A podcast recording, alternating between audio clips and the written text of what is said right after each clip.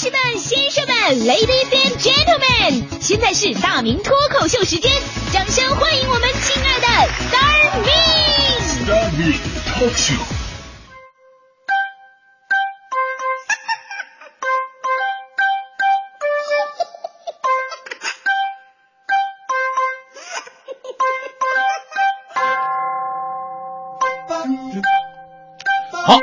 来到今天的大明脱口秀，我是大明。听我们广播节目啊，都是一种减压的非常好的办法。哎，在节目当中没有压力的聊天、聊天、聊地呀、这有用的没用的，都是一种轻松的呃面对生活的态度。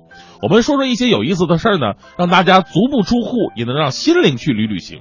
所以咱们今天呢，不仅要旅行，而且要环游世界。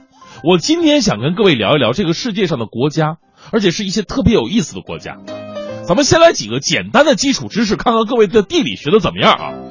这个世界上最大的国家是哪儿呢？是俄罗斯。都知道，横跨亚欧两大板块，一共一千七百多万平方公里。世界上人口最多的国家是咱们中国，十四亿左右。啊，过两年印度就会超越咱们了，印度现在已经十二亿多了。这都简单，我再说一个，您知道世界上最小的国家是哪儿吗？啊，学过地理和历史的朋友都知道，是意大利附近的梵蒂冈。哎，梵蒂冈确实非常小，零点四四平方公里，一个国家的面积跟六个足球场的大小差不太多，人口只有七百八十几个人。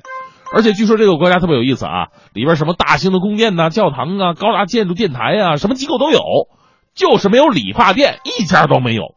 当地人要想理发，还得出趟国啊！人咱们出国是度个假，人家出国理个发，就这么任性。啊，就算这么小，我跟你说，梵蒂冈还严格意义上来讲啊，真不算这世界上最小的国家。最小的是一个叫做摩洛西亚共和国的国家，它在美国内达华州的一个小岛上。它的大小啊，这这个国土面积倒能比梵蒂冈大一点，但他们人口太夸张了。人口有有多少呢？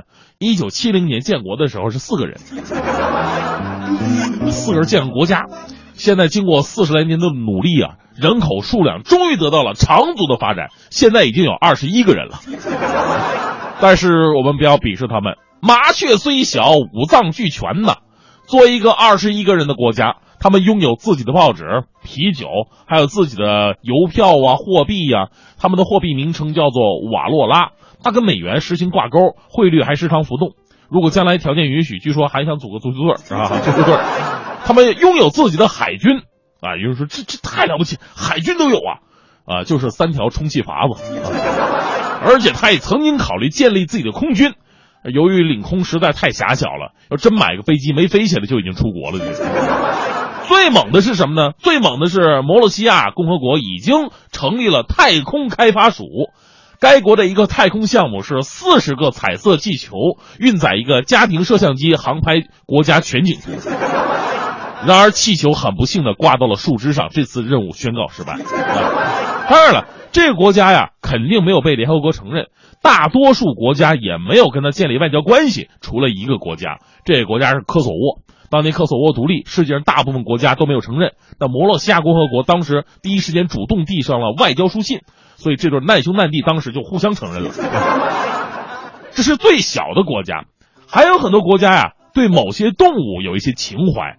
或者信奉，或者忌讳，比方说，咱们认为就乌鸦可能不是那么太好的鸟，但是在日本，乌鸦是国鸟。啊，比方说，很多朋友觉得哟，猫太可爱了，不过不是每个地方都喜欢的。比方说，在旅游胜地马尔代夫，马尔代夫认为猫是祸根，所以不养猫。由于没有猫，马尔代夫国内的老鼠真的是养养的跟猫似的，那大小，光天化日之下，成群结队的老鼠逛街聊天，没有一个敢管的。那最有趣的国歌是什么呢？最有趣的国歌是科威特的国歌，它是当代最短的国歌，一共不到十四秒钟。所以你就想啊，你要是什么各大比赛什么的，科威特人夺冠了，这国歌太短了，冠军还没来得及哭呢就下来了，在心里酝酿情绪，这眼泪想到了祖国，想到了自己父母，那编一个好玩点的故事，这眼泪刚在眼圈打转，国歌下来了，结束下来了。后来呢，为了满足虚荣心，规定了哈，凡是要播放国歌的场合，科威特的国歌可以反复播放两次。算算，两次也不到三十秒而已。中国国歌在北京奥运会上的长度播一遍就五十秒，智利国歌是所有国家最狠的，一共三分多钟。零四年雅典奥运会上，智利当时得到了历史上第一枚金牌。他们运动员最幸福的就是他们亮相的时间比其他冠军都要长。哎，当然这些都是一些有意思的小常识哈，知道以后呢，跟别人聊天的时候啊，增长一些谈资。最后，我跟您说一个我最近研究的，就是关于国土的话题。国土这里边，我发现有很多奥妙的地方，您知道吗？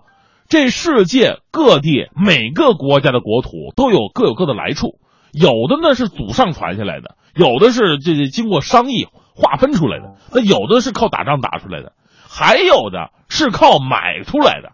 哎，就说买地，它肯定不是件容易的事儿。现在房子为什么这么贵呀？啊，很多朋友说，哎呦，这房太贵了。它主要是地皮贵呀，地价买来五万块钱，房子不可能转手不给你八千的，对不对？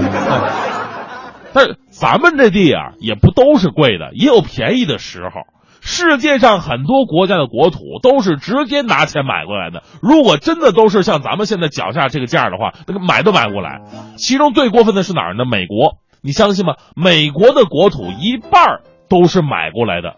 你像他们在一八一九年从西班牙买下了佛罗里达州，一八四八年从墨西哥买下了加利福尼亚州和新墨西哥州，而在一九五九年呢，又买来了夏威夷。可能有朋友问了，说这买这么多地方得花多少钱呢？我跟你说，其实没多少。我给您举两个例子吧。首先是一八零三年，当时是从拿破仑的手中买下了整个路易斯安那州。您知道多少钱吗？一百多万平方英里的土地，一共付了五百四十万英镑。什么概念？也就是说，现在他们一套北京别墅的钱，直接买了人家一个省份。一八六七年，美国又从俄国的亚历山大二世手中以每英亩两美分的好价钱买下了整个阿拉斯加，一百五十一点九万平方公里，一共付了七百二十万美元，折合人民币四千多万。这个更便宜，我给您算个账：一英亩两美分，一英亩相当于四千平方米，两美分等于一毛四分钱的人民币。也就是说，他们用一毛四，一毛钱吧，买了一个小区的地皮。一毛钱买一个小区，所以生不逢时。我现在要是能带着存款穿越过去的话，我就一口气买俩小区，一个用来住，一个用来停车。有钱就得任性一点，所以这个事情就告诉我们一个极其深刻的道理。这个道理还影响着我，买房一定要趁早，否则只能恨钱少。